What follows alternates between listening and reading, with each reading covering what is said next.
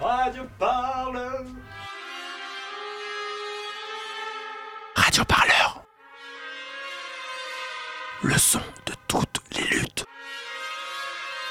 Sur radioparleur.net. Nicolas, 36 ans, de Lille. Donc on est aujourd'hui jeudi 13, donc euh, on est conseil à mon conseil de discipline.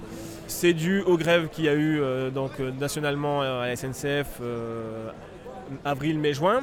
On est là aujourd'hui parce qu'on a commis des faits euh, de grève, des faits de vol, des faits de destruction, des faits liés à mon boulot. En fait, je suis mainteneur de électricien euh, à la SNCF. Par exemple, on a fait un envahissement à la direction régionale et j'ai permis l'envahissement parce que euh, grâce à mon badge, je peux passer un peu partout. Donc j'ai permis l'envahissement. J'ai badgé, ça laisse des traces et donc ils me reprochent d'avoir utilisé mon outil de travail à des fins de grève. Ça, c'est un exemple. Moi, j'ai assumé euh, le fait d'avoir badgé parce que voilà, j'aurais très bien pu dire je me suis fait voler mon badge, quelqu'un l'a utilisé à mon insu. Moi, je l'ai revendiqué, c'est moi qui ai badgé, on a simplement été euh, envahir, c'était symbolique, tu vois, il n'y a eu aucune casse, on a, géré le débordement, on va dire ça comme ça. Je pense bien que nous, tout petits ouvriers qui allons voir la, la direction générale, ça ne plaît pas. Donc c'est ça qui va le faire payer, ni plus ni moins. Et donc là, on passe aujourd'hui pour ça, pour euh, essayer un peu de faire le topo de ce qui est valable et ce qui n'est pas valable. Au début, on était donc dans le licenciement pur et simple. Et à force d'arguments et, et surtout euh, le fait de mouiller la direction, parce que la direction était présente ce jour-là et n'a rien fait en fait. Et, euh, concrètement, c'est une faute de leur part. Ils sont un peu dans l'embarras, donc ils ont descendu ma sanction éventuelle. On va essayer encore de la descendre là aujourd'hui, mais au début, on était parti sur une radiation, pure et simple.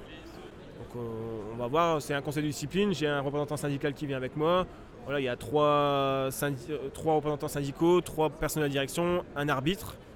Et voilà, c'est un peu calqué sur une sorte de forme de justice euh, française, tu vois. Anas Kazib, délégué Sudrail Paris-Nord. C'est des faits de grève, quoi. C'est des faits de grève pendant une grève, pendant que le, le contrat est suspendu, euh, euh, parce que le salarié, ben, il est gréviste, hein, il touche pas son salaire, il appartient pas, euh, même s'il appartient à la, boîte. Nous, on dit, s'il faut, on veut bien entendre la question de justice, c'est-à-dire que la personne ne relève pas, bah, que, que la SNCF fasse les choses de manière judiciaire, et puis on met les avocats, et puis voilà. S'il faut payer une amende ou machin, à la limite. Mais de faire une double peine, c'est-à-dire de porter plainte et puis en même temps d'essayer de licencier les personnes, c'est juste inadmissible. Et sont en grève. C'est un fait de grève. Donc à un moment donné, c'est inadmissible, on a raison. Donc c'est pour ça qu'on se rassemble et qu'on on soutient les copains. Ben, moi, je travaille dans l'aiguillage. Je suis aiguilleuse euh, sur la région de Paris-Nord, pareil comme, euh, comme Anas. Euh, pareil, militante Sudrail et puis euh, très impliquée dans la grève, effectivement, euh, surtout euh, au niveau des assemblées générales de Paris-Nord. Est-ce qu'il y en a eu d'autres, justement, des conseils discipline ou est-ce que c'est le premier? Est-ce que ça fait partie d'une série? Est-ce que vous avez des informations là-dessus?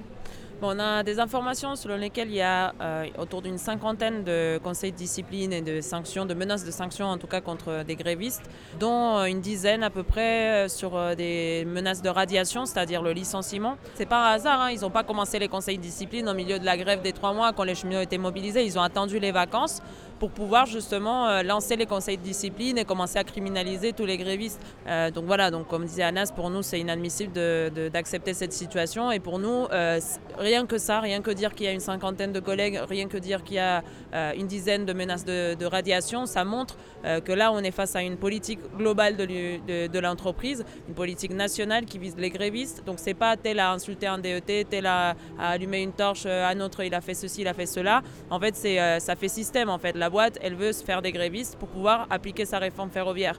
Donc en fait, euh, c'est pour ça qu'on est là et c'est pour ça qu'on dénonce. Nous, on veut pas juste aller de rassemblement en rassemblement. On veut qu'il y ait, euh, voilà, y ait ce, truc-là qui soit visible, qu'il soit vu par les gens, par les usagers. euh, que là, l'entreprise, elle est en train de, voilà, de, faire, de s'attaquer aux grévistes parce qu'ils ont tenu tête contre le pacte ferroviaire. Et contrairement à ce ce qu'aurait voulu Macron euh, avec euh, cette, euh, bataille du rail, euh, son but c'était cl- clairement d'écraser les cheminots, de les humilier.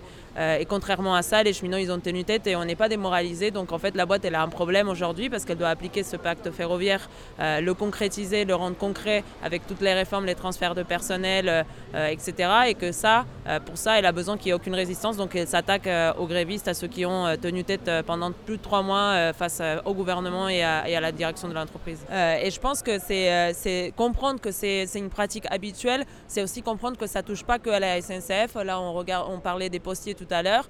Il y, en a qui sont présents, y compris à notre rassemblement, pour nous soutenir.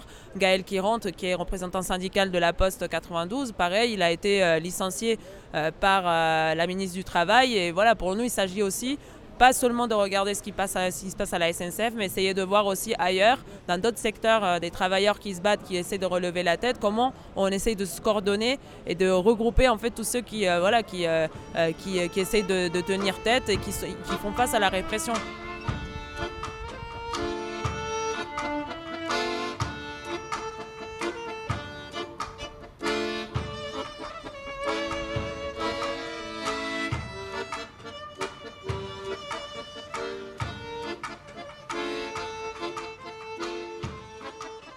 Radio Parleur, le son de toutes les luttes. Écoutez-nous sur radioparleur.net.